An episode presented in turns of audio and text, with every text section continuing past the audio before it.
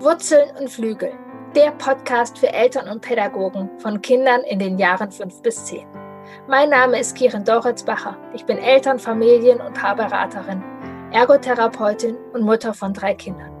Schule, Alltag, Freunde und Konflikte, das alles wird hier Thema sein. Mein Ziel ist es, dich darin zu bestärken, diese spannende Zeit, die sogenannte Wackelzahnpubertät, in vollen Zügen zu genießen. Es ist eine tolle Zeit, in der dein Kind zwischen Wurzeln und Flügel über sich hinauswächst. Hey, hey, herzlich willkommen zu dieser wundervollen Podcast-Folge. Ich freue mich sehr, dass ich dieses Gespräch führen durfte über dieses Thema mit dieser Person. Mit Nora Imlau. Sie ist Fachbuchautorin für bedürfnisorientierte Elternschaft seit Jahren und wirkliche Expertin in diesem Bereich. Sie ist Bestseller-Autorin. Ähm, mit ihrem Buch Gefühlsstarke Kinder hat sie so vielen Familien und auch Fachpersonen wirklich ja ein Geschenk gemacht entlastet und geprägt. Ähm, und ich persönlich liebe ja ihren Familienkörper, Kompass unglaublich, ein, ein tolles Buch. Sie ist Mutter von vier Kindern, zwei Teenies, einem Wackelzahnkind und einem Autonomiekind. Ähm, genau, ich kenne sie sozusagen schon sehr lange als ja, ich ganz frisch Mutter geworden bin, war sie als Miss Undercover in äh, einigen ähm, Foren unterwegs.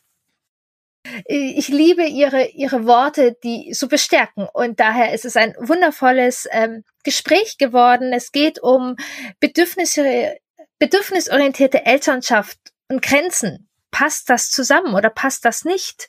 Ähm, immer wieder ist die Diskussion in der Bedürfnisorientierung ähm, ja, die Bedürfnisorientierten können nicht Nein sagen oder die andere Richtung, Kinder brauchen Grenzen oder man darf keine Grenzen haben, Grenzen verletzen.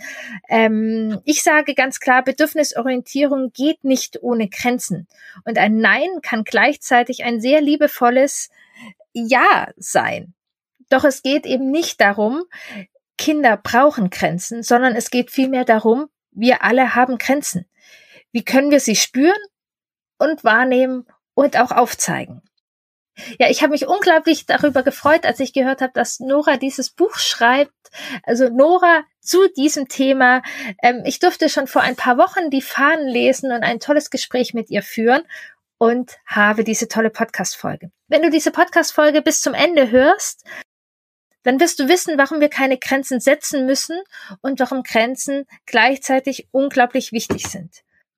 Ja, und wir gehen auch darauf ein, warum es so schwer ist, äh, warme Grenzen zu setzen und was wir auch dafür brauchen. Wir, wir, genau, du wirst auch viele Beispiele aus unserer beider Alltag hören ähm, und auch praktische Beispiele, wie kann das mit den ähm, Grenzen wirklich auch im Alltag aussehen.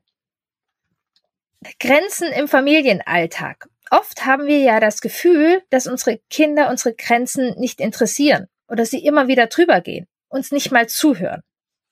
Da kommt mein Workbook ins Spiel. Hör mir zu, Konflikte in vier Schritten in Verbindung lösen. Das mag ich dir total ans Herz legen. Ähm, da wirst du gute Möglichkeiten finden, in den Austausch zu kommen mit deinem Kind, dass es dir zuhört. Ähm, du findest es unter www.bindung-beziehung.de-konflikte. Klick einfach drauf, gib deinen Namen ein und du bekommst es für 0 Cent zugeschickt, direkt in dein Postfach. Und dieses Workbook wird dich dabei unterstützen, das mit den Grenzen warm und fair umzusetzen. Liebe Nora, ich freue mich, dass du da bist und ich freue mich so sehr, dass du dieses Buch geschrieben hast. Grenzen. So wichtig und gleichzeitig so missverstanden und so herausfordernd. Du bist Fachautorin und Mutter, bedürfnisorientierte Mutter seit vielen Jahren. Fiel dir das mit den warmen Grenzen gleich von Beginn deiner Mutterschaft leicht? Nee, überhaupt nicht. Also erstmal hallo und ich freue mich total, dass ich da sein darf. Und dieses Thema Grenzen ist ein wirkliches Herzblutthema von mir und gleichzeitig auch natürlich immer ein heißes Eisen, denn wir haben alle diese Setzungen im Kopf, nur dieses Kinder brauchen Grenzen und wenn wir das hören, dann haben wir oft so alte weiße Männer im Kopf, die so Müttern sagen, sie sind viel zu nett zu ihren Kindern und die müssen mal andere Seiten aufziehen und mal strenger werden, die Kinder die Kandare nehmen, so. Und das ist ja was, wovon wir uns mühevoll befreit haben und wir versuchen auf diese Stimmen in unserem Kopf, die uns sagen, du musst nur strenger, härter sein, so nicht mehr zu hören, ne? Und dann ähm, ist die Frage, wie passen dazu Grenzen. Grenzen. Und nach meiner Erfahrung tappen nahezu alle Eltern, die ihre Kinder bindungs- und bedürfnisorientiert begleiten wollen, in diese Falle, dass sie eben am Anfang versuchen, quasi ohne Grenzen auszukommen, weil sie einfach alles in Kooperation und Verbindung und mit ganz viel Liebe und ganz viel Verständnis und ganz viel Wärme lösen wollen. Und es ist ja auch ein ganz wertvoller und wichtiger Ansatz. Und gleichzeitig ist eben das Zusammenleben mit Kindern, gerade wenn man ein sehr, sehr willensstarkes Kind hat, ähm, ohne Grenzen, irgendwann der direkte Weg ins Burnout, ne? Weil Kinder fordern und fordern und fordern. Das liegt in ihrer Natur. Das dürfen sie, das sollen sie. Aber wenn sie sozusagen immer mehr und mehr und mehr von uns wollen ähm, und wir nie sagen, nein, stopp, halt, das geht nicht, äh, sondern immer nur versuchen, noch mehr zu geben, noch mehr zu erfüllen, immer sozusagen einen Schritt voraus zu sein dessen, was das Kind möglicherweise frustrieren könnte, ähm, dann ist das einfach eine Arbeitsbelastung, die total erschöpft und dann schaffen wir es eben auch immer weniger als Eltern unsere eigenen, wirklich basalsten persönlichen Grenzen zu wahren, stellen unsere eigenen Bedürfnisse immer mehr zurück und das ist sowohl körperlich als auch seelisch wirklich sehr ungesund. Ja, und ich glaube, ein Punkt ist auch so dieses Idealisierte vielleicht von der mhm. Bedürfnisorientierte. Also ähm, wir machen alles im Eidaldei sozusagen, mhm. bisschen, sagen ein liebes Wort und ja, und wir müssen es so gut genug erklären, irgendwie so. Also das ist auch so ein Bild, was uns da manchmal im Weg hängt. Also ich habe das Gefühl, ein bisschen hat sich das schon verändert, ja. aber gerade als ich äh, Mutter geworden bin zum ersten Mal vor fast 16 Jahren, wo die bedürfnisorientierte ja. Elternschaft gerade so in Deutschland ankam, da war das wirklich so das vorherrschende Motiv. Wir müssen nur ja. nett zu unseren Kindern sein und dann sind die eben auch zurück immer nett. Und wir erfüllen ihre Bedürfnisse und sie erfüllen dann automatisch auch unsere. Und es braucht dafür keine Grenzen und keine Strenge und kein Nein, sondern man ist dann in so einer Glücksblase miteinander unterwegs, dass sozusagen sich solche solche Konflikte gar nicht auftun, weil bedürfnisorientiert großwerdende Kinder, die wurden gezeichnet wie so Engel, ja? Die, ja. die machen immer, was man ihnen sagt und die sind total zugewandt und äh, total ähm, in Verbindung mit dem Bedürfnis ihrer, mit den Bedürfnissen ihrer Umwelt, weil sie ja selber auch in ihren Bedürfnissen so gesehen werden. Ne? Ja. Ne? Also die Logik war quasi so, man gibt da ganz viel rein und dann kommt aber auch automatisch ganz viel raus und diese ganzen typischen Konflikte gibt's einfach nicht in bedürfnisorientierten Familien. Ja. Und das ist eine sehr, sehr gefährliche Botschaft und ich bin da voll drauf eingefallen. Also, und am Anfang mit so einem kleinen Baby ist es ja auch so, dass man denkt, das stimmt total. Ne? Ich kümmere mich um mein Baby, mein Baby zeigt mir, was es braucht, dann ist es zufrieden. Dann denkt man so, okay, funktioniert. Und dann kommt die Autonomiephase und man denkt, okay, mein Kind ist irgendwie kaputt. Ähm, und ich bin die einzige Mutter, der der einzige Vater auf der Welt, die das nicht hinkriegen, dem Kind so viel Liebe zu geben, dass es dann auch zurück immer nur liebevoll sich verhält. Ähm, und das war für mich ein ganz, ganz schwerer Schritt, weil ich dann natürlich auch von Leuten gehört habe, ja, ja, guck, haben wir doch gesagt, zieht man keine Tyrannen heran, ja. Und dann denkt man, habe ich jetzt alles falsch gemacht. Und ähm, da dann einen Weg zu finden, zu sagen, ich muss nicht von meinem bindungs- und bedürfnisorientierten Weg äh, weggehen. Also diese Grundlage von Wertschätzung, von Gleichwürdigkeit, von Bedürfnisorientierung, die trägt uns auch weiter, die trägt uns mittlerweile ja bis, bis durch die Pubertät hindurch. Aber es müssen persönliche Grenzen dazu kommen, sonst brenne ich aus, sonst kann ich diesen Weg auch irgendwann nicht mehr gehen, weil ich zu erschöpft bin. Ähm, das war für mich ein ganz, ganz langer und harter Weg. Ja, und ich glaube auch was, wir haben jetzt gerade über dieses Bild von dem Kind gesprochen, ja. was, ähm, genau, ich bin noch nicht ganz so lange Mutter, aber tatsächlich ja. bin ich ja über, genau, als Miss Undercover kenne ich dich sozusagen schon seit, also ich bin seit elfeinhalb Jahren Mutter. Mhm. Ähm, so, und was, was ich finde, genau, also es war total wertvoll, dieser Blick aufs Kind aber wir sind ja auch jemand. Also dieser mhm. Blick von, auf, was sind Mütter sozusagen. Also ich mhm. fand zum Beispiel das erste Jahr schon unglaublich anstrengend. Mhm. Ich habe im ersten Jahr, es hätte, im, oder was heißt hätte, täte, aber die, die, das, was ich im ersten Jahr ein bisschen verloren habe, diese, diese Verbindung auch, also diese Grenze hat ja auch mhm. was mit Verbindung zu tun. Und ja. ähm, dass wir da eben genau auch dieses Bild von, ja, alle Bedürfnisse, man gibt und man kümmert sich und man ist feinfühlig und so, aber ja, wo ist man selber? Und gleichzeitig, ja. das, was du gesagt hast, ähm, äh, genau, diese Grenzen, der alte weiße Mann, der einem da irgendwie was sagt. Ich finde es sehr schön, du hast in deinem Buch geschrieben, ähm, Grenzen setzt man nicht oder so. Äh, man hast ein Beispiel auch so mit harten, anonymen Pollern gemacht, mhm. sondern äh, von welchen Grenzen sprichst du eigentlich in deinem Buch? Oder ähm, genau, also welche Grenzen erleb also genau, in meinen Beratungen geht es auch ganz, ganz viel darum, ähm, ja, wie, wie würdest du die Grenzen ähm, ja, benennen, um, um, um was es hier gerade eigentlich geht?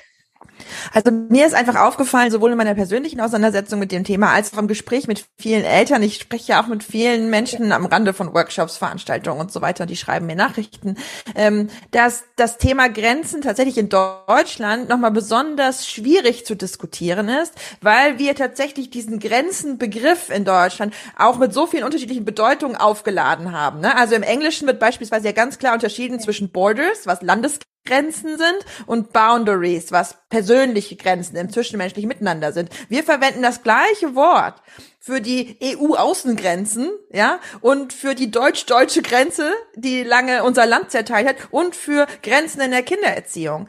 Und das heißt, das hat tatsächlich was dann mit ähm, mit Assoziationsketten zu tun, dass wir Grenzen, gerade weil wir sie eben auch oft, sag ich mal, politisch, gesellschaftlich kennengelernt haben, als was sehr Trendendes, auch auf was, was gewaltvoll Verteidigtes, ähm, dass wir das eben dann auch assoziieren, damit zu sagen, also in der Erziehung müssen Grenzen eben auch gesetzt und verteidigt werden mit sozusagen Grenzsoldaten an der Mauer. Ja, also das sind so die Bilder, die wir dazu im Kopf haben. Und ich glaube, der erste Schritt hin zu einem ähm, Vertreten persönlicher Grenzen muss eben auch so aussehen, dass wir uns erstmal klar machen, wie stellen wir uns sozusagen eine persönliche Grenze vor? Was ist ein hilfreiches Bild? Lass uns vielleicht nochmal schauen über ja, welche Grenzen du auch sprichst, weil wir haben dieses, dieses harte Grenzenbild, mhm. was du auch beschrieben hast, so der alte weiße Mann und Kindern muss ja. man Grenzen setzen und so. Davon sprichst du ja nicht in deinem Buch. Mhm. Und, ähm, welche Grenzen meinst du? Welche darf es gehen, auch in der bedürfnisorientierten Elternschaft? Ja, also lange Zeit wurden in der Erziehung Grenzen vor allem als relativ willkürliche, von Erwachsenen festgelegte Regeln verstanden, die erwachsene Kinder dann wirklich so vor die Nase setzen können und sagen, das ist so, weil ich es sage. Ja, und wenn du dich daran nicht hältst, dann passiert was. Und zwar was Unangenehmes. Dann folgt eine Strafe sozusagen. Das wurde lange als gutes Erziehen angesehen, dass Eltern mehr oder weniger nach Gutdünken Kindern Dinge verbieten, ohne Erklärung, ohne Begründung, äh, und diese Verbote dann konsequent hochhalten. Ähm, und das ist natürlich eine ganz krasse Machtdynamik, die durch, durch so ein Grenzen setzen ähm, entsteht. Und da finde ich, ist dann auch dieser, dieses Verb des Setzens von Grenzen, das unterstreicht das sehr schön. Ne? Ich nehme eine Grenze und ich setze sie da einfach hin, weil ich es kann. Ja, das ist so dieses autoritäre Grenzen setzen und es ist gut und richtig, dass wir das hinterfragen, denn natürlich fühle ich mich als Kind, wenn ich der Rezipient dieser Grenzen bin, sehr klein, sehr hilflos, sehr wenig ernst genommen, sondern ich bin praktisch ein Mensch, ich versuche mich zu orientieren auf der Welt und mir werden überall Poller vor die Nase gesetzt, ohne Erklärung, ohne dass ich die Möglichkeit habe, daran irgendwas zu ändern oder in Dialog zu treten, wie es mir mit diesen Grenzen geht. Ich habe die einfach zu akzeptieren, wenn nicht, kriege ich Ärger. Ja, und viele Erwachsene haben Grenzen als Kinder genau so erlebt und haben tatsächlich eben auch so eine Willkürherrschaft erlebt, ne? Ähm, die für viele Elternschaft ja bedeutet. Einfach zu sagen, ich mache die Regeln, denn ich bin groß.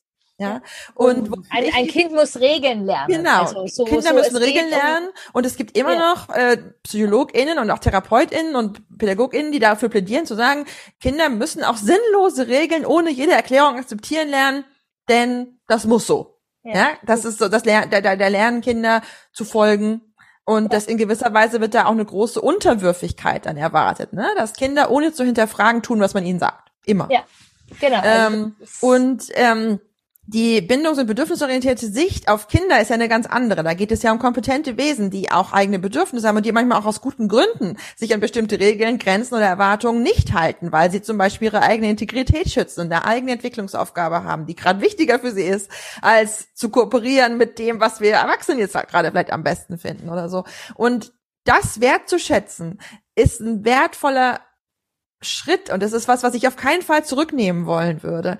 Ähm, und gleichzeitig ist es eben trotzdem so, dass es neben diesen künstlichen Grenzen, die man so setzen kann, weil man es kann, eben auch andere Grenzen gibt. wir haben Menschen, wir haben ganz, ganz, ganz unterschiedliche Grenzen. Wir haben Schamgrenzen, wir haben Belastungsgrenzen, wir haben ähm, Intimitätsgrenzen, ja, wir haben sowas wie einen persönlichen ähm, ja, so, so, so ein Rahmen um uns herum, der praktisch unseren persönlichen Bereich markiert von Privatsphäre, von Intimsphäre, wo wir Menschen unterschiedlich nah an uns ran kommen lassen wollen. Und wenn Menschen in diesen äh, Bereich eindringen, ohne unser, Erlaub unser Erlaubnis, dann fühlt sich das nach einer Grenzüberschreitung an. Ähm, ja, dieser Tanzbereich. Genau, ich, genau, mein Tanzbereich, dein Tanzbereich wird da ja. manchmal so dazu gesagt. Und ja. wir haben eben auch persönliche Grenzen, die eng mit unseren eigenen Bedürfnissen verknüpft sind. Das heißt, wenn meine Bedürfnisse nicht erfüllt sind, dann sind, dann werden dadurch auch Grenzen überschritten. Ne? Wenn ich lange auf Toilette muss und nie auf Toilette gehen kann, dann ist das irgendwann auch eine, eine körperliche und emotionale Grenze, die ich erreiche. Mir geht es schlecht. Ja, ich fühle mich nicht gesehen, nicht wertgeschätzt, weil ich ein basales Grundbedürfnis nicht erfüllen kann.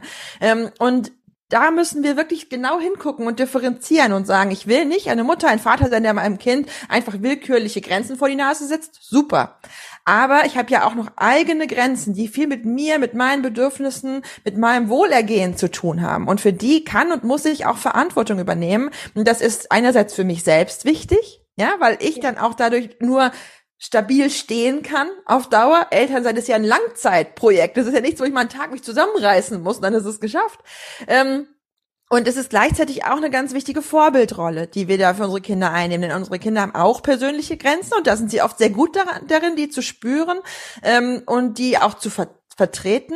Aber das funktioniert natürlich auch nur im Zusammenspiel mit anderen Menschen. Also ein Kind muss sozusagen die Erfahrung machen dürfen, ich habe Grenzen und die darf ich zeigen, aber auch andere Menschen haben auch Grenzen. Und manchmal kollidiert das. Und manchmal müssen wir einen Weg finden, wie wir mit unseren unterschiedlichen Bedürfnissen eben auch ähm, umgehen können. Und wie wir vielleicht manchmal auch unsere eigenen Grenzen ein bisschen ausdehnen für ein Gegenüber, aber dann auch wieder klar ziehen und sagen, so, jetzt komme ich.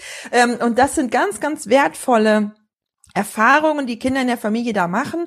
Und es ist aber leider so, dass gerade in der bedürfnisorientierten Welt es immer wieder Kinder gibt, die wirklich und ehrlich mit dem Gefühl aufwachsen, Mama und Papa, die haben gar keine Bedürfnisse, die haben auch keine Grenzen. Die machen einfach immer das, was ich will. Und das ist auch das Einzige, was die wollen im Leben. Also mich glücklich machen. Und das ist einerseits natürlich sehr schön, dass sie merken, meine Eltern tun so viel für mich, aber es ist auch ein bisschen gefährlich, ne? weil die Kinder dann die Eltern als so eine Art Bedürfniserfüllungsautomaten wahrnehmen und nicht als Menschen mit eigenen Bedürfnissen, eigenen Grenzen. Und ähm, das musste ich auch auf die harte Tour lernen. Ich war sehr lange so ein bisschen so ein Bedürfniserfüllungsautomat ähm, und das ist unbequem sich daraus zu lösen. Denn gerade Kinder, die das nicht kennen, dass Eltern ihre Grenzen aufzeigen, äh, reagieren heftig mit Widerstand, wenn auf einmal Eltern sagen, nee, das machen wir jetzt nicht. Bin ich zu müde zu, ja. Ähm, und gleichzeitig ist das so eine wichtige ähm, Erfahrung und sowas Wichtiges, was wir Eltern lernen dürfen auf unserem eigenen Weg mit unseren Kindern, diese Grenzen wieder zu spüren, diese Grenzen zu erkennen, diese Grenzen zu wahren und zwar auf Gewalt lose Art und Weise. Ja, wir müssen nicht auf einmal anfangen zu drohen und zu strafen und zu erpressen, sondern wir können einfach bei uns bleiben und sagen, nein, das will ich nicht, das mache ich nicht, das ist jetzt nicht dran. Ja, total wichtig. Und auch, auch was du beschrieben hast, so wenn wir unsere Bedürfnisse so gar nicht mehr wahrnehmen. Mhm. Also wenn wir auch ins Gehirn gucken, mhm. ähm, wir können dann gar nicht mehr feinfühlig sein. Mhm, genau. Wir, wir, wir können uns die besten Vorsätze und tollsten Visionen haben. Ja wir können es aber nicht. Ja. Und es ist sozusagen, wenn wir es schon nicht so für uns machen, ähm, ist, finde ich, das nochmal ein Punkt, das hilft mir manchmal an Brücken irgendwie mhm. so und sagen, okay, wenn ich jetzt hier feinfühlig für mein Kind da sein möchte, geht das nicht jetzt nochmal eben ein bisschen, wenn ich tierisch dringend auf Toilette muss. Genau, so, ja, ja, ähm, genau. Also es ist tatsächlich so eine der häufigsten Fragen, die mich natürlich auch erreicht und die du sicher auch aus den Beratungen kennst, ist so dieses, ich weiß genau, was für eine Mutter ich sein will, aber ich schaff's im Alltag nicht. Ich fange immer wieder an zu schreien, ich fange immer wieder ja. an zu strafen, ich fange immer wieder an zu drohen. Da ist so eine riesen Lücke zwischen Theorie und Praxis. Was kann ich tun? Und die Mütter, Mütter meistens Mütter, wünschen sich oft so einen Tipp, wie sie sich noch besser zusammenreißen können. Ne? Ja. Und mein allererster Tipp ist immer dieses, sorge gut für dich, gucke, was du brauchst, wenn deine inneren Tanks, wenn man so will, ja, Bedürfnistanks gefüllt sind, dann wird alles andere leichter. Du kannst nicht mit noch mehr Des Selbstdisziplin ja. ähm, dich aus dieser Situation rausmanövrieren, sondern du brauchst Sanftheit und Großzügigkeit ja. und Freundlichkeit dir selbst gegenüber. Und das klingt erstmal alles so so nett, ja. Ähm, aber das ist harte Arbeit und das bedeutet eben auch, dass man oft mit sich und gerade als Mutter auch oft mit seinem Bild von guter Mutterschaft ähm, ziemlich in so einen Veränderungsprozess gehen muss. Denn sozusagen, ja. wenn ich meine Grenzen wahren will, dann muss ich als gute Mutter lernen, manchmal eine doofe Mutter zu sein, ja, die Nein und Stopp und Halt sagt, ich habe ich keine Lust zu, habe ich keine Kraft zu, bin ich zu müde, habe ich reichen meine Ressourcen nicht, ich will jetzt gerade was für mich machen so und dann muss man sich unbeliebt machen, manchmal bei seinem Partner, bei seinen Kindern, bei seinen Schwiegereltern, bei allen möglichen Menschen, denen man Nein sagt. Ähm, und manchmal bedeutet eben Grenzen wahren auch, sowas zu machen, wie zu sagen, nee, Kinder, ihr guckt jetzt Fernsehen. Ich bastel ja. jetzt nicht, ich brauche eine Pause. Und das passt nicht unbedingt zu dem, wie wir uns eben auch Mutterschaft vorstellen. Ne? Wir haben so ein starkes kulturelles Bild von Müttern, die immer geben ja. wollen, die, für die es nichts Schöneres gibt, als Zeit mit ihren Kindern zu verbringen, die immer kreativ sein wollen und kochen und backen und basteln und rausgehen und lauter pädagogisch wertvolle Sachen machen und daraus ganz viel schöpfen selbst. Ähm, und wenn wir dann feststellen, das ist bei mir gar nicht so, äh, ich habe eigentlich gerade ganz andere Bedürfnisse und ich muss alle möglichen Abkürzungen und Tricks nutzen, um mir die erfüllen zu können, weil gerade kein zweiter Erwachsener verfügbar ist, der für mich übernehmen kann, dann äh, geht das sehr stark ans eigene Selbstbild ran. Ja, und es gibt sehr, sehr viele Mütter, die dieses Bild haben. Eine gute Mutter muss einfach mehrere Jahre lang keine Grenzen haben und das auch nicht vermissen, weil sie ihre Kinder so liebt. Ja, das ist ja total und und also ganz viel, was du gesagt hast gerade, ähm, genau, das sind so Bilder und die, die ähm, widerlegt der Alltag mhm. sozusagen, weil ich bin in einem ganz anderen Kontakt mit meinem Gegenüber, wenn ich meine Grenze auch spüre. Ja. Und gerade wir ja aus, aus der Bindungstheorie, dass wir eben diese zwei Aspekte, Beziehung mhm. hat ja zwei Aspekte. Mhm. Ein Podcast heißt Wurzeln und Flügel, der heißt nicht genau. ganz eng umschlungen. Ja, ja. Nein, Verbundenheit und Autonomie. Ja, das sind genau. die Pole. Und, und wenn ich als, als Mutter, als Mensch auch eine Person bin. Mhm. Also ich bin natürlich auch diesen Weg gegangen. Bei uns war dann auch noch persönliche Schicksalsschläge, mhm. wo wir irgendwie so, und ich hatte keine andere Chance. Mhm. Und ich kann sagen, bei uns ist es leichter geworden. Mhm. Viel leichter, als ich angefangen habe, nicht nur an meinem Kind irgendwie rum mhm. Bedürfnisse zu befüllen oder entfüllen oder stopfen oder weiß was mhm. ich was, sondern dass ich den Blick auf mich gerichtet habe, auf mhm. meine Bedürfnisse und auch auf meinen Körper und ich habe auch einen Satz, also das geht mir manchmal bei dir so, wenn ich einen Satz lese, das tut einfach gut. Es mhm. tut so gut in mein Nervensystem und ähm, ja, geht voll in Resonanz. Und ich habe den mir aufgeschrieben und würde den gerne lesen, weil das ist eigentlich auch das, was du, ähm, was ich in der Beratung ganz oft kenne, wo die Leute zu mir kommen und dann auch manchmal enttäuscht sind. Mhm. und du auch gerade gesagt hast, solange wir weiter mit unterschiedlichen Techniken versuchen, über unsere Grenzen zu trampeln, solange ja wird sich da nichts ändern, dass wir mhm. die Türen zuschlagen, dass wir explodieren, ähm, was auch immer passiert. Also ich erlebe das häufiger. Kieren zeig mir Techniken, wie ich nicht mehr wütend werde. Genau. Wie ich weiter alle Bedürfnisse erfüllen kann. Mhm. Und dann sage ich, kenne ich nicht. Mhm. Kenne ich nicht. Mache ich nicht. Mhm. Kann ich nicht bieten. Ja. Ja. Ja. ja, das ist total spannend. Und was ich auch total wichtig finde in dem Zusammenhang, wenn ich das kurz erwähnen darf, es kommt natürlich auch immer ganz stark drauf an, auf die Persönlichkeitsstrukturen äh, der verschiedenen Menschen innerhalb ja. einer Familie. Ne? Also es gibt ja Familien, wo alle Familienmitglieder relativ, ich nenne das regulationsstark sind, also eine hohe Selbstregulationsfähigkeit haben. Und es gibt wirklich Kinder, die sind einfach von ihrem Naturell her extrem kooperativ. Die fordern sehr wenig, die haben sehr wenig Wutausbrüche. Und dann kann das wirklich sein, dass es so Familien gibt, die aus ehrlichem, authentischen Erleben heraus sagen, ganz ehrlich, ich brauche eigentlich kaum Grenzen. Also bei uns im Alltag, das funktioniert alles so automatisch. Jeder sorgt irgendwie gut für sich und mein Kind fordert nie mehr, als es braucht. Und ich habe ein, ne? also das gibt es durchaus. Ähm, und das ist wunderbar, wenn das für Familien so funktioniert. Aber wenn ich dann selber ein Kind habe, das gefühlsstark ist, ja, und dessen innerer Bedürfnistank nie voll wird. Egal wie ich da raufschmeiße und raufschmeiße, das ist wie so ein Fass ohne Boden. Es wird nie passieren, dass dieses Kind sagt, Mama, jetzt habe ich genug Aufmerksamkeit bekommen, ja?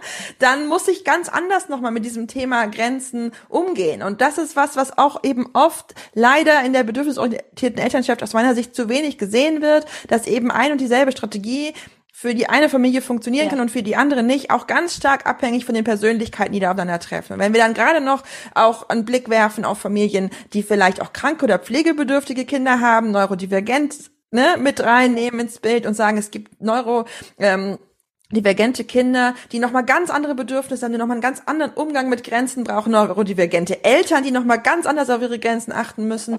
Und das ist so ein Thema, das wird viel zu wenig beachtet. Es werden oft so One-Size-Fits-All-Lösungen angeboten. Ne? Alle Eltern sollen mal eine Tasse Tee trinken und dann geht's schon wieder. Und für viele Eltern ist das überhaupt nicht das, was die brauchen und was ihnen reicht, um wieder Kraft zu schöpfen. Und ganz oft fangen wir dann eben an, die Schuld bei uns selbst zu suchen, zu denken, wir machen was falsch, äh, wir haben noch nicht den perfekten Trick gefunden, die entspannte Mutter, der entspannte Vater zu sein. Und da eben diese Nachsicht mit sich selbst zu haben und zu sagen, in den allermeisten Fällen, genau wie du sagst, leidet die Feinfühligkeit schlicht an der Überlastung, an der Erschöpfung. Und der einzige Weg, wieder feinfühlig zu werden, ist, besser auf unsere Grenzen zu achten und wirklich auch relativ radikal unsere Grenzen zu priorisieren.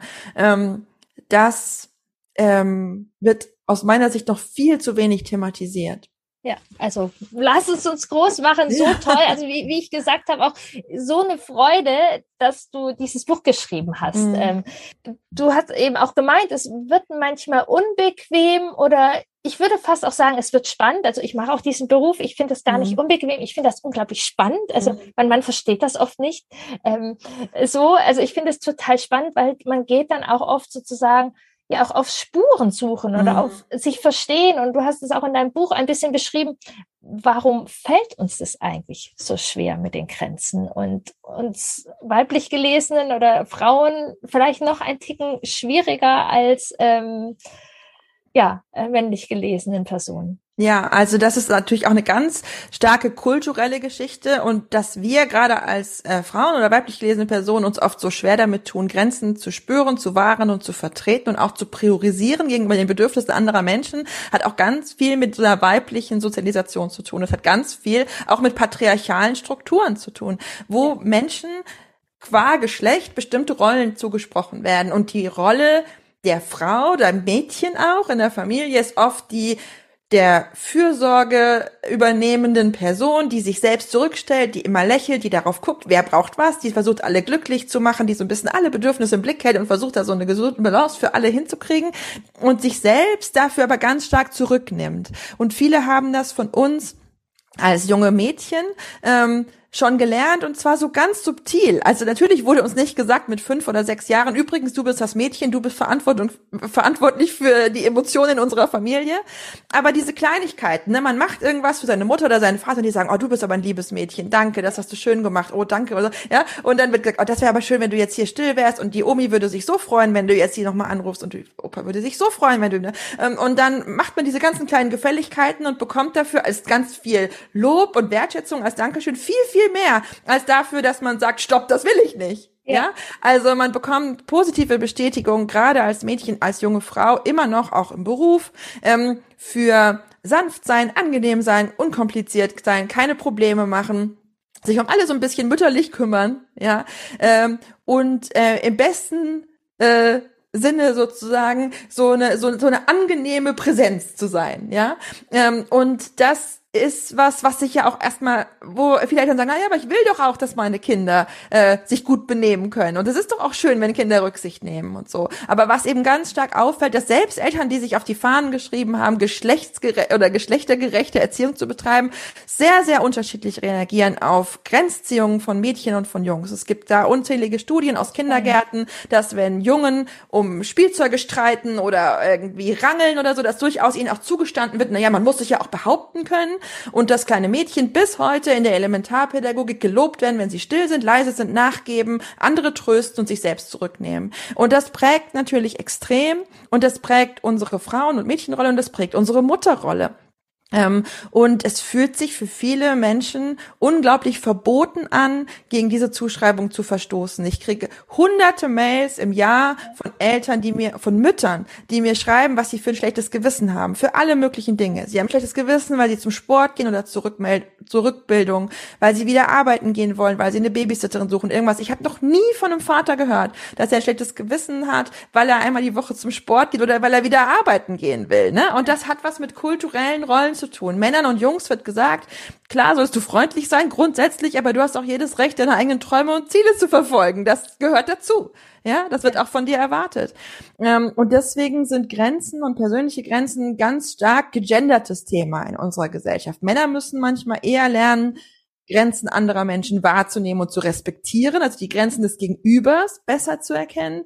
Frauen müssen oft erstmal lernen, ihre eigenen Grenzen überhaupt wahrzunehmen und zu spüren. Es gibt sehr, sehr viele Frauen, die sitzen in Workshops bei mir und ich sage, wenn ihr sagt, ähm, ihr fühlt euch oft so unglücklich im Familienleben, kann das daran liegen, dass manchmal eure Grenzen überschritten werden? Und dann sagen diese Frauen zu mir, welche Grenzen? Ja. Ich kenne keine Grenzen. Ich habe noch nie in meinem Leben eine Grenze gespürt.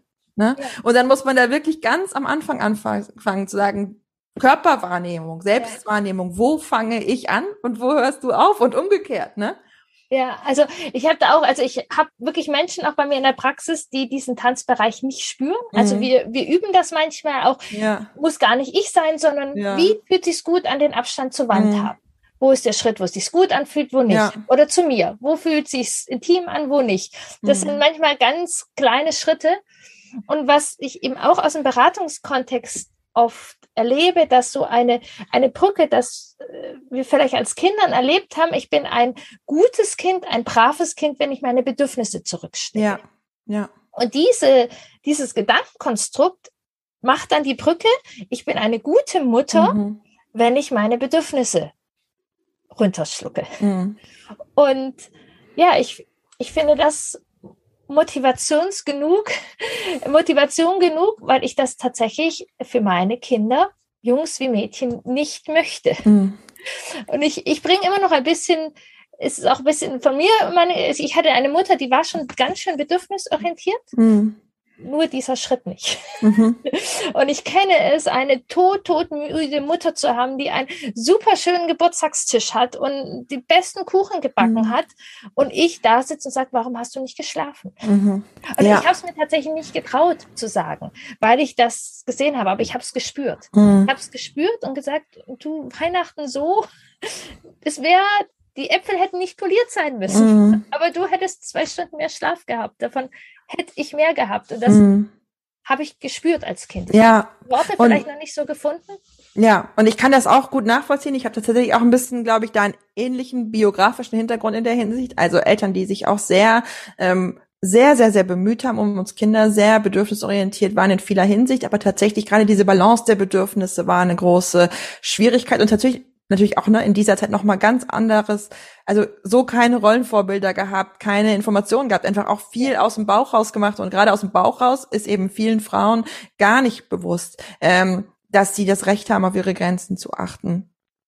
Ähm, und was ich finde auch, was wir nicht vergessen dürfen, ist genau aus diesem Gefühl, was du gerade beschrieben hast als Kind, dass man manchmal auch so merkt, meine Mutter geht über, mein, über ihre eigenen Grenzen, um mich glücklich zu, zu machen, erwachsen eben bei den Kindern dann auch wieder oft wieder so Schuldgefühle, ne? Im Sinne von, und wie mache ich das jetzt wieder gut, was meine Mutter für mich getan hat? Und ganz oft ist es dann nämlich so, dass dann die Töchter, ja, in dem Fall, eben denken, okay, meine Mama tut alles für mich. Das bedeutet umgekehrt, ich darf ihr gegenüber auch keine Grenzen wahren, weil sie würde alles für mich tun, also muss ich auch alles für sie tun. Und dann, dann reproduziert sich dieses System von Grenzenlosigkeit auch, ne? Aus so einem diffusen Gefühl von, ich muss ja immer dankbar sein, ich muss, ich muss das auch wertschätzen. Und wenn jemand so für, für mich über alle Grenzen hin hinweggeht, dann kann ich nicht auf einmal sagen, stopp, will ich nicht. Aber was wir sagen können, ist grundsätzlich, dass wenn Eltern keine klaren Grenzen vertreten und keine ähm, persönlichen Grenzen wahren ihren Kindern gegenüber, dass es ihren Kindern oft ähm, schwer macht, sich selber zu finden und sich selber abzugrenzen. Und manche reagieren mit extrem starkem Gegenwind, ja, mit Rebellion. Manche reagieren mit so einem überangepassten, so ein bisschen Enmeshment ja. nennt man das, ne, dass man so verschmilzt.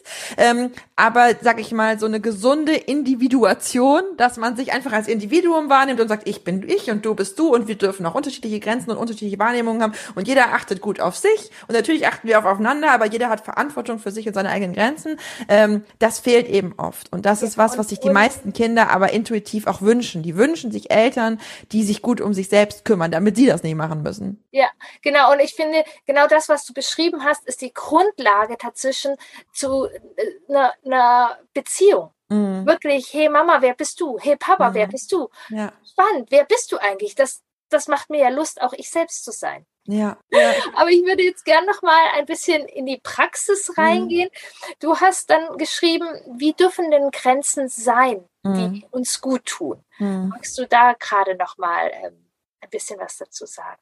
Ja, also mir hilft manchmal dieses Bild, ich nenne das mal eine weiche, warme Grenze, das einfach ersetzt dieses Bild von so einem Stachel Drahtzaun auf Beton, ja, also diese Idee zu sagen, eine Grenze, ähm, die ich habe, meine persönliche Grenze stelle ich mir oft vor wie so eine Hülle, die mich umgibt und die sich aber von außen für meine Kinder eben nicht anfühlt nach irgendwie was bedrohlichem, also nicht nach kaltem Beton und auch nicht nach irgendwie Stachel, Stacheldraht oder sowas Schrecklichem, sondern eher wie so Filz oder, oder Wolle oder so. Also so eine weiche Hülle, wo man schon merkt, ich komme da jetzt nicht genau dahin, wo ich hin will, aber die Grenze selber, die kann ich mich durchaus anschmiegen. Und das ist so ein inneres Bild, was mir manchmal hilft, wenn ich meinen Kindern Nein sage, was sehr oft passiert. Ähm, dass ich finde, ich muss das nicht besonders süßlich verpacken, ich muss mich da auch nicht für entschuldigen, ne? also ich muss da keinen Zuckerguss drüber gießen, das muss keine klebrige Grenze sein, aber es kann trotzdem eine freundliche Grenze sein. Und ähm, meine Freundin Anna Hufer, die äh, psychologische Beraterin ist. Ähm, ja, die ist auch war auch im Podcast. Genau. Ähm, die sagt dazu gerne ein Nein mit Schleife. Ja. Und dieses Nein mit Schleife finde ich so ein schönes Bild, weil es, weil es natürlich so ist, dass, da dürfen wir uns gar keine Illusionen zu machen. Ein Nein zu hören, eine Grenze zu erfahren, fühlt sich schnell für Kinder wie Erwachsene auch unangenehm an. Ja, fühlt sich nach Zurückweisung an. Ein Ja ist eine leichtere und angenehmere Antwort als ein Nein. Und das, das, da dürfen wir auch nicht drüber hinweggehen, dass wenn mein Kind zu mir kommt und sagt, Mama, spielst du mit mir? Und ich sag nein. Ja, dass das für mein Kind eine Enttäuschung ist und was, was, was es lieber nicht gehört hätte. Ja, und dieses Nein mit Schleife ist dann eben nicht zu sagen, nein, du siehst doch, dass ich jetzt gerade ausruhe oder nein, jetzt nerv nicht. Ja, oder nein, ich spiele doch die ganze Zeit mit dir. Jetzt kannst du dich mal, äh, also äh, kannst du dich damit ja. nicht mit dir selbst beschäftigen, nicht in Vorwurf gehen, nicht in Anklage, sondern wirklich mit großer Freundlichkeit und auch Verständnis für die Not des Kindes sagen, nein, mein Schatz, ich spiele jetzt nicht mit dir.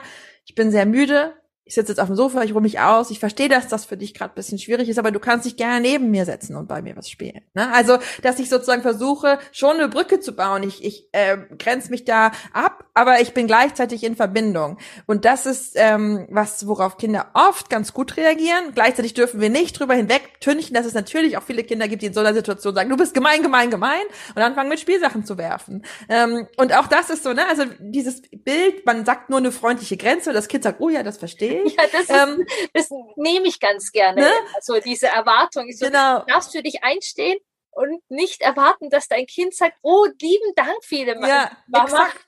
Und, und, und es ist tatsächlich so, das ist ein ja. Dilemma, das kann ich nicht auflösen und das kannst du nicht auflösen, dass oft, wenn wir gerade kleinen Kindern gegenüber eine Grenze vertreten, also sowas wie, nein, ich spiele nicht mit, ich sitze jetzt auf dem Sofa, dass unsere Kinder dann so dermaßen ausrasten, dass wir letztlich auch keine wirkliche Pause haben, sondern dass wir dann da halt sitzen und vor uns schreit und tobt und weint ein Kind und zieht dann unseren Pulli und dann können wir auch nicht lesen oder entspannen. Und es gibt sehr, sehr viele, insbesondere Mütter, die mir dann sagen, ganz ehrlich, es ist für mich weniger anstrengend, dann einfach nachzugeben und zu sagen, okay, dann spiele ich halt mit dir, als diese Grenze hochzuhalten. Und das stimmt. Also ich kenne das und ich glaube, wir kennen das alle, dass wir manchmal auch Grenzen verschieben, weil wir denken, ganz ehrlich, ich habe jetzt nicht diese Kraft, diese Grenze hochzuhalten. Und ich finde das menschlich und legitim. Wir machen das im Job oder in anderen Beziehungen manchmal auch, dass wir sagen, ja, egal, dann mache ich's halt. Ich habe jetzt keine Lust auf diesen Konflikt. Aber wir wissen auch alle, wie das endet, wenn man das immer macht. Ne? Also wenn ich im Büro jede mir zugeschanzte Aufgabe immer mache, weil ich nie sagen will, nein, ich will nicht, das ist mir zu viel, dann habe ich irgendwann einen ganzen Stapel voll Sachen, weil alle sagen, oh super, die Nora sagt nie nein, das ist perfekt, ja. ja? Ähm, und dann muss ich irgendwann mich immer mehr da rausarbeiten, die, die Rolle äh, zu haben von der Person, die nie Nein sagt. Und im Familienleben ist das so ein bisschen ähnlich. Natürlich kann ich auch mal aus Erschöpfung oder äh, weil ich gerade keine Kraft habe für einen Konflikt sagen, ja, whatever, dann nimm halt noch ein zweites Eis, ist mir egal. Ja. Ähm, aber wenn ich sozusagen mir diese, diese, ähm, diese Rolle zulege, sagt aus Erschöpfung eh zu allem immer ja, dann darf ich mich natürlich auch nicht wundern, wenn meine Kinder das immer mehr und mehr einfordern und erwarten. Dann wird es immer schwerer, diese Grenze auch hochzuhalten. Und umgekehrt ist es so, wenn sowas im Familienalltag so ein bisschen eingerissen ist und das passiert permanent. Also ich mache da niemandem einen Vorwurf. In jeder meiner Schwangerschaften haben alle Regeln erstmal irgendwie ausgesetzt, weil ich zu müde war, sie hochzuhalten. Ja, ja.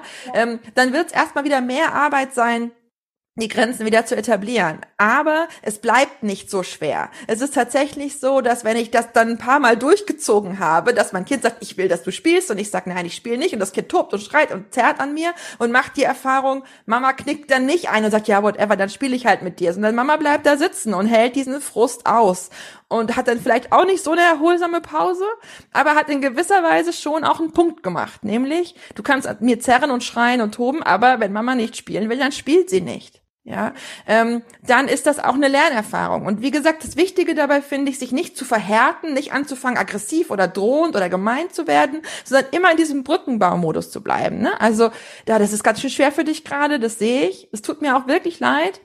Ich spiele jetzt trotzdem nicht, denn ich mache gerade Pause. Aber wie wär's denn, wir stellen den Wecker, zehn Minuten, ja, und in der Zeit spielst du und du spielst direkt neben mir auf dem Sofa. Ich bin direkt da und ich guck dir einfach zu und danach spiele ich mit. Ja, und das sind so kleine Brücken, die dann auch den Kindern vielleicht ermöglichen, was Neues auszuprobieren. Und manchmal gibt's natürlich dann auch Eltern, die sagen, aber ganz ehrlich, hier für zehn Minuten so ein Kampf, das lohnt sich überhaupt nicht. Aber da geht es nicht um diese zehn Minuten, sondern da geht es um dieses Prinzip, dass wir etablieren, ich habe Grenzen und die halte ich hoch und ich baue dir gleichzeitig einen Weg, wie du auch dein Bedürfnis erfüllen kannst und du kannst ein Bedürfnis aufschieben und danach ist es nicht vergessen, sondern es wird dann auch erfüllt und irgendwann sind es 15 Minuten oder 20 Minuten. Aber sowas muss man üben. Und wir müssen da ein bisschen in uns auch investieren, in die Beziehungsqualität in unseren Familien, auch wenn sich nicht das sofort auszahlt, wenn wir nicht sofort einen Nutzen davon haben. Ja, ich nenne das ganz gern auch äh, sozusagen Verantwortung für über, unsere Grenzen übernehmen. Absolut. Und das geht halt, wenn wir sozusagen in unserem Grenzbereich sind und unseren Grenzbereich kennen, dann, mhm. dann habe ich auch ein Gefühl, wann kann ich sozusagen drüber ein bisschen und ich finde tatsächlich, dass wir da sehr gerne das uns auch überlegen können, wie wäre das in einer Erwachsenenbeziehung. Mhm. Auch in einer Erwachsenenbeziehung gehen wir über Grenzen, so weit wie es geht, aber mhm. ähm, eben wenn wir tausendmal über unsere Grenzen gegangen sind, dann kommen diese Vorwürfe auch viel schneller. Ja, so, ja. ich, jetzt habe ich vielleicht hatte ich seit, zehn Minuten schon die Nase voll vom Spiel. Mhm, genau. Spiele noch eine halbe Stunde und sage, jetzt brauche ich aber eine Pause. Und dann sagt mhm. das Kind, nein, bitte weiterspielen. Das heißt, mhm. ich habe doch schon ewig mit dir ja, gespielt. Ja, genau. Also das war bei mir und meinem unser Erstgeborener, der ich, ich liebe deine Bücher sozusagen. Und ich habe lange probiert, so lange mit ihm zu spielen oder über ein Thema zu sprechen, mhm. bis er glücklich ist. Mhm. Das war eine Katastrophe. Mhm. Und es mhm. hat so viel verändert. Ich weiß, das hatten wir am Beispiel vom Armdrücken. Er hatte eine mhm. Zeit lang, wo er es geliebt hat, Arm zu drücken. Mhm. Ich habe eine Stunde Armdrücken mit diesem mhm. vierjährigen Kind gemacht und er wollte immer mehr und mehr. Und nachher habe ich schon äh, gekriegt, ja. wenn mal spielen wir Armdrücken. Mhm. Und dann hatten wir eine Regel, dreimal Armdrücken hintereinander. Und dafür bin ich ständig auf ihn zugekommen und habe gesagt, hey, lass uns Armdrücken spielen. Ja, dreimal. Dreimal. genau. Das war ein paar Mal, aber das hat die mhm. Dynamik mhm. komplett verändert. Ja. ja. Ich bin wieder auf ihn zugekommen. Mhm. Wir hatten da ein Dings und es hat mir auch wieder Freude gemacht. Und ich mhm. hatte nicht dieses Gefühl.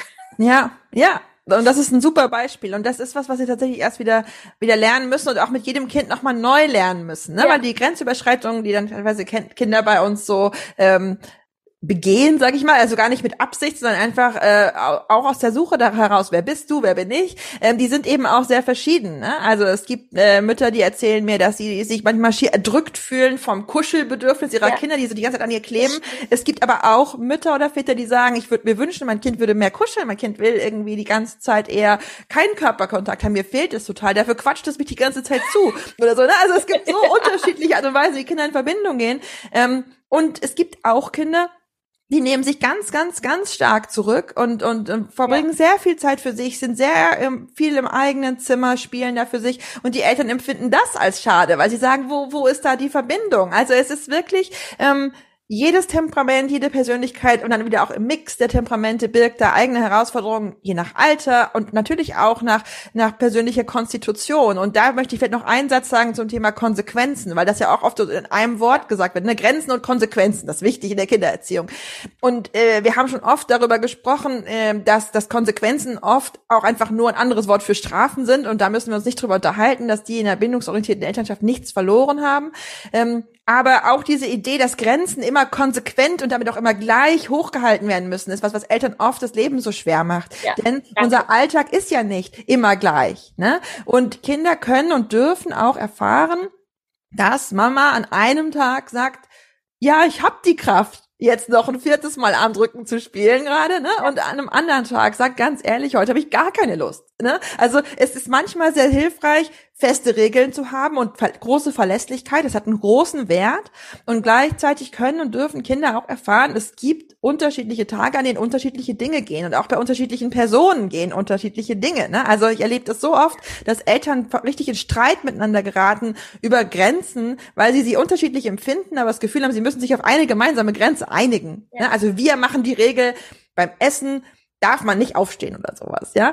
Und ich finde das total legitim, wenn Kinder lernen, wenn wir mit Papa essen und Mama ist gerade nicht da, dann dürfen wir aufstehen und wenn Mama da ist, der ist es wichtig, dass wir sitzen bleiben oder so. Also das sind ja alles auch so persönliche Noten, persönliche Färbungen, die wir da einbringen können in die Beziehung. Und natürlich, wenn wir gemeinsam am Tisch sitzen, alle zusammen, sollten wir uns auf irgendwas verständigen, was wir jetzt gemeinsam wollen. Ähm, aber das kann auch durchaus, also bei uns ist das in der Familie auch oft so, dass wir dann auch benennen und sagen, heute ähm, hat sich Mama das gewünscht und da halten wir uns jetzt alle dran, auch der Papa, ja, so. Ähm, das, dann wird's oft, ja. Äh, und das ist, ähm, ja, es ist tatsächlich so, dass Konsequenz da manchmal auch zu so einem Kampfbegriff wird, dass Eltern das Gefühl haben, wenn ich eine Grenze nicht hundertprozentig durchhalten kann, dann muss ich gar nicht erst damit anfangen. Ähm, und das ist Quatsch. Also eine Grenze, die ich in 60 Prozent der Fälle hochhalte, hat auch schon einen hohen Wert für mich und für meine seelische Gesundheit und für mein Familienleben. Und Kinder können und dürfen auch sehen, dass Grenzen wahren können auch was mit Kraft und Ressourcen zu tun hat. Das ist bei ja. ihnen selbst ja auch nicht anders. Ja. Total spannend und ganz ehrlich, ich könnte stundenlang weiter. Vielleicht können wir gerade noch mal ein bisschen zusammenfassen. Ja. Ähm, also mein, mein Buch heißt ja, meine Grenze ist dein Halt. Ja. Und das ist für mich so ein wichtiges Mantra in meinem eigenen Leben und das habe ich schon vielen Eltern mitgegeben und viele Eltern haben gesagt, das hänge ich mir an den Kühlschrank oder das hänge ich mir an den Badezimmerspiegel, weil es eben diese doppelte Bedeutung hat. Ne? Meine Grenze ist dein Halt im Sinne von dein Haltesignal, das ist auch ein Stoppzeichen, ja, also das gilt und gleichzeitig gibt meine Grenze dir aber auch Halt. Ne? Also du hast, du bist gehalten im Familienleben, weil ich Grenzen habe. Und das finde ich so einen schönen Satz, ähm, weil er eben genau zeigt, dass Grenzen immer zwei Funktionen haben. Das eine ist, die schützen mich. Das andere ist aber auch, sie halten dich. Ne? Wenn ich in einer Beziehung bin, auch mit einem erwachsenen Menschen, der klare Grenzen hat, ist das was unglaublich Wohltuendes für ja, mich, weil ich, ich keine Angst haben muss, aus Versehen was falsch zu machen oder in seinen Tanzbereich einzutreten. Ne? Und auch wenn jemand selber klare Grenzen hat, dann kann ich eben auch meine Grenzen angstfrei zeigen. Dann weiß ich, die Person kann damit umgehen. Und wenn ich äh, im persönlichen oder im beruflichen Setting mit Menschen zu tun habe, wo mir die Grenzen nicht klar werden, wo ich nicht weiß, was ist in dieser Beziehung jetzt okay, was ist nicht okay, dann werde ich total unsicher und habe die ganze Zeit Angst, was falsch zu machen und bin total angespannt. Ähm, und das ist dann auch oft nochmal so ein Moment, wo ich denke, aha, so muss das Kind dann gehen, ne? Im Familienleben ohne Grenzen. Und deswegen ist, ist meine Essenz äh, von meinem Buch und auch von dieser, von dieser Podcast-Folge wirklich, dass wir Eltern diese verständliche Angst, unsere Kinder durch Grenzen zu verletzen, ablegen dürfen, weil die Grenzen, von denen ich spreche, keine verletzenden Grenzen sind, sondern Grenzen sind, die schützen und Grenzen sind, die Halt geben. Und das sind eben deswegen Grenzen, die nicht einfach gesetzt werden, wie so ein anonymer Poller, sondern das sind Grenzen, die wir erspüren, die wir aufzeigen, die wir auch mal verschieben können, die dehnbar sind, die weich sind, die anschmiegbar sind, die aber trotzdem auch klar sind, die manchmal auch eine Zumutung bedeuten, aber diese Zumutung dürfen und können wir auch begleiten.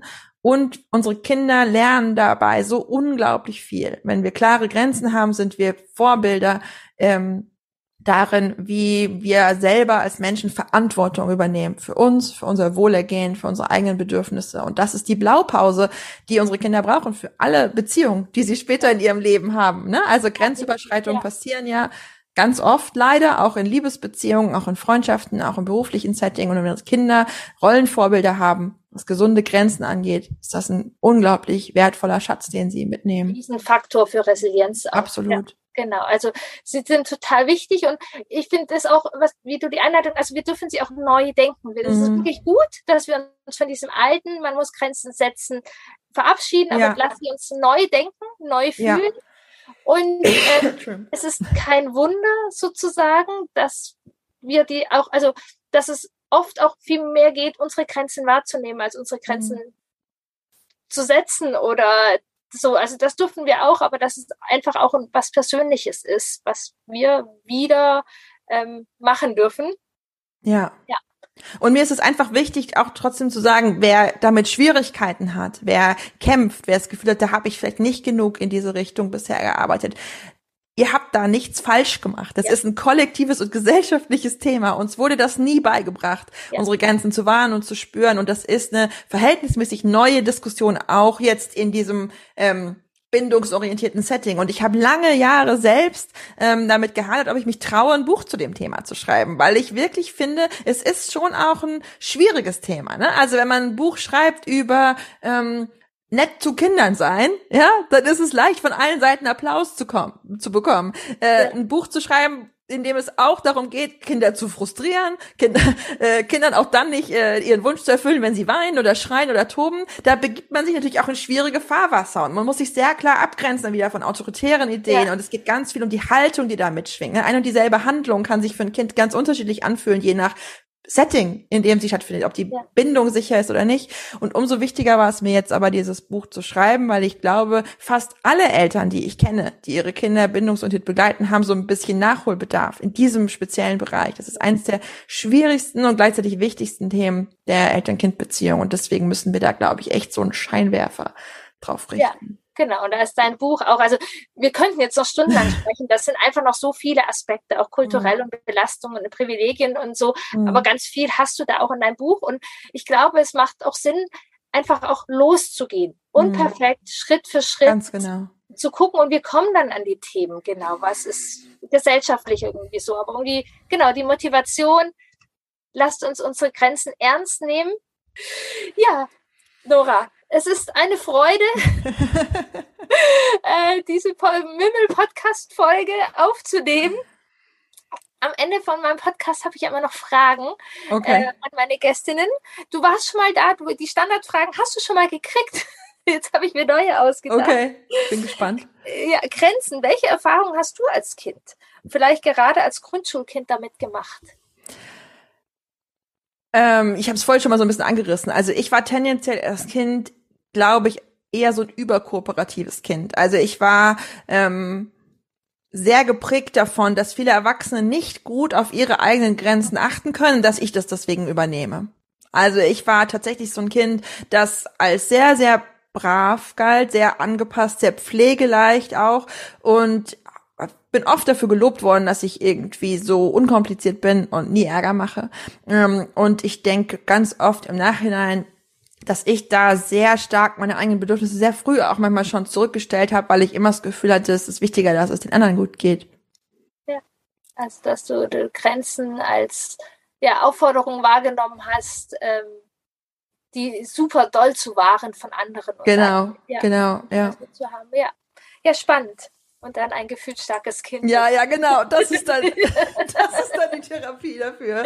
Genau, gewesen, das, der genau. du dich gefragt hast und die du zu so viel Gold für so viele Familien ja, ja. gemacht hast.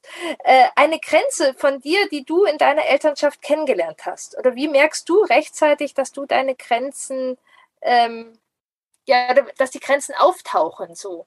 Also das mhm. finde ich auch total spannend, ja. weil wir das ja sehr unterschiedlich und ich total. hatte so ein Moment, als eine Kollegin zu mir gemeint hat, ich, ich hatte ihr erzählt, ähm, ich werde dann plötzlich wütend. Mhm. Und dann meinte sie, mir stellen sich die Haare auf, die mhm. lange Haare auf, bevor ja. ich werde. Ich so, hä, wo spürst ja. du das? Ja, ja. aber das steht ja auch im Buch drin, ne? diese verschiedenen Frühwarnsignale, ja. die bei Menschen so verschieden sein können für Grenzüberschreitungen, genau. Also bei mir ist es tatsächlich auch so, ich hatte, bevor ich Kinder hatte, so ein Bild von mir selbst als jemand, der praktisch unerschöpfliche Kraftreserven hat. Ich habe mir vorgestellt, ich würde ein Kind haben und mit dem die ganze Zeit spielen und immer nur Spaß haben und ich würde davon nie müde werden und nie genug kriegen.